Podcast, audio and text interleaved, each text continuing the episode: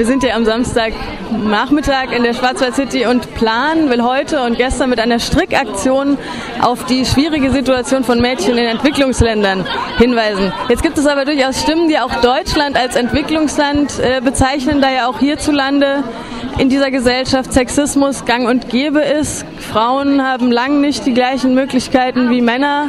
Was sagt ihr dazu? Völlig richtig. Völlig richtig. Ähm, ich denke, man muss immer zweigleisig denken und fahren.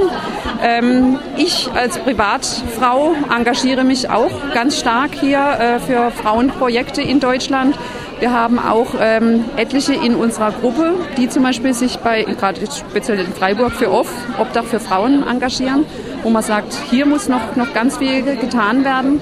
Ähm, Plan arbeitet international, hat den Schwerpunkt der Arbeit natürlich auf Drittweltländer und sagt, äh, dass er damit auch ganz viel abgefangen wird, wenn man dort Kampagnen startet, wenn man die Lebensbedingungen dort ändert, dass man da aus einem gesellschaftlichen Umbruch auch der überschwappt, ja, dieses ganze Flüchtlingsdrama, was wir hier äh, erleben in Italien, das ist ja unsäglich.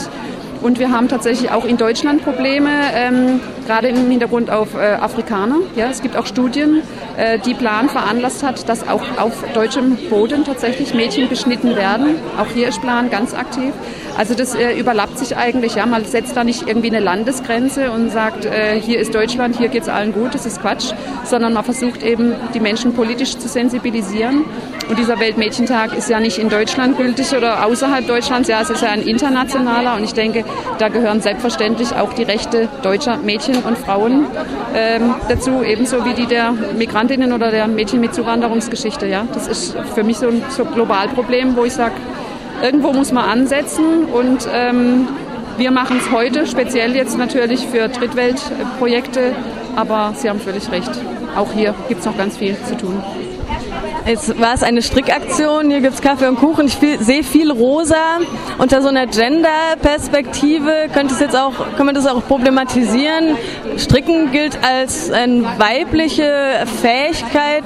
Inwieweit versucht ihr denn solche Zuschreibungen, männlich-weiblich Fähigkeiten äh, aufzubrechen, vielleicht auch? Also, dass das ein ähm, weibliche Fähigkeit ist, also ich hatte die Projektidee und mir ging das überhaupt nicht durch den Kopf, weil ich persönlich kann nämlich gar nicht stricken. Ja? Von daher war das für mich weder ein Frauen- noch ein Männerprojekt. Das hat sich so ergeben, dass tatsächlich prozentual mehr Frauen mitgestrickt haben. Für mich war das völlig egal.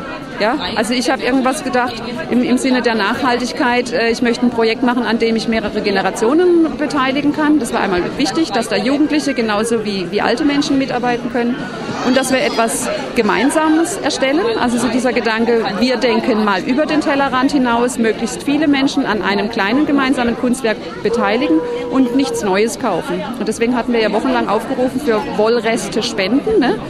Und ähm, dass das dann tatsächlich auch wir überflutet wurden von Wollrestspenden die bis jetzt heute noch immer nicht äh, zum Halten gekommen sind.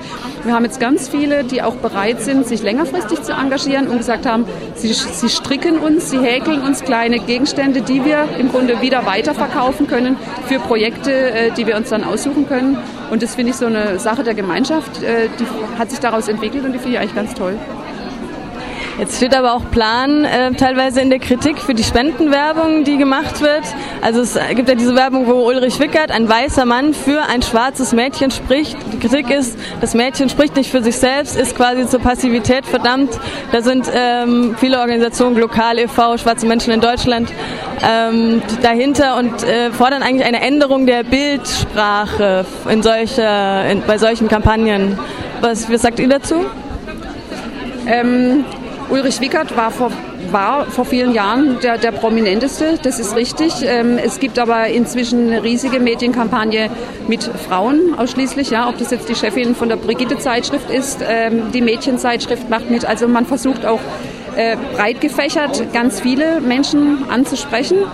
Ähm, es ist nach wie vor so, dass wir viele Menschen nur durch Prominente erreichen, gebe ich gerne zu. Ja, da spricht, das spricht die Menschen an.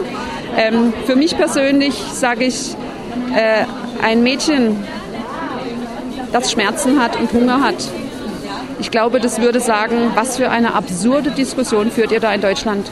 ganz ehrlich, also dieses Klischee, Frauen stricken oder so, das ist diesem Kind in dem Moment, wo es vor einer Beschneidung steht, sowas von egal. Und das war auch mein Gedanke. Ich möchte was tun. Ich möchte mich nicht in ideologische äh, Grabenkämpfe begeben und jetzt irgendwie äh, Männer-Frauen-Klischees ähm, bedienen. Ich engagiere mich für Jungen gleichermaßen wie für Mädchen. Ich engagiere mich für Kinder in Deutschland gleichermaßen wie außerhalb von Deutschland. Das ist mein, mein Anliegen. Heute stehen eben speziell nun mal die Mädchen im Vordergrund. Und da sage ich, ähm, sind mir viele Mittel recht, um Menschen zu mobilisieren. Und wenn es Prominente sind, dann nehmen wir Prominente. Äh, hier haben wir einen prominenten Bürgermeister, das ist auch ein Mann. Ja. Wir haben aber auch die Migrations, äh, Migrantenbeauftragte vom, vom Migrationsbeirat in Freiburg. Auch die steht hier äh, und sammelt mit. Also wir haben keinerlei in, in, unseren Planungen, keinerlei geschlechtsspezifische Differenzen gemacht, sondern wir haben Leute begeistert. Die haben sich angetragen, haben gesagt, da machen wir mit. Das halten wir für unterstützenswert, weil es eben noch so viel zu machen gibt. Und dann haben wir gesagt, herzlichen Dank. Und wie ist das Fazit von heutigen Tag oder von generell der Spendenakquise oder so? Äh, fantastisch. Also ich muss sagen, wir sind begeistert von der Resonanz. Wir haben für diese Strickaktionen ähm, inzwischen Quadrate aus ganz Deutschland bekommen. Also mein, mein Briefkasten, die Post, das ist unglaublich. ähm, weil die Menschen gesagt haben, die Idee finden sie klasse. Ja? Das Guerilla-Knitting ist ja eine Protestform, die von Frauen entwickelt wurde, die es ja auch schon im Ausland schon viele Jahre gibt. Das ist ja das Einstricken von Dingen im öffentlichen Raum. Wir haben es jetzt auf unseren Brunnen hier umgemünzt und Freiburgerinnen und Freiburger haben mitgestrickt. Äh, wir hatten Live-Strickaktionen auf dem Kartoffelmarkt und ähm, haben es dort erlebt, ja, dass die Menschen gekommen sind. Wir hatten 30 Leute, die sich da auf unsere Stühle gesetzt haben, mit unseren Mitstrickboxen aktiv waren.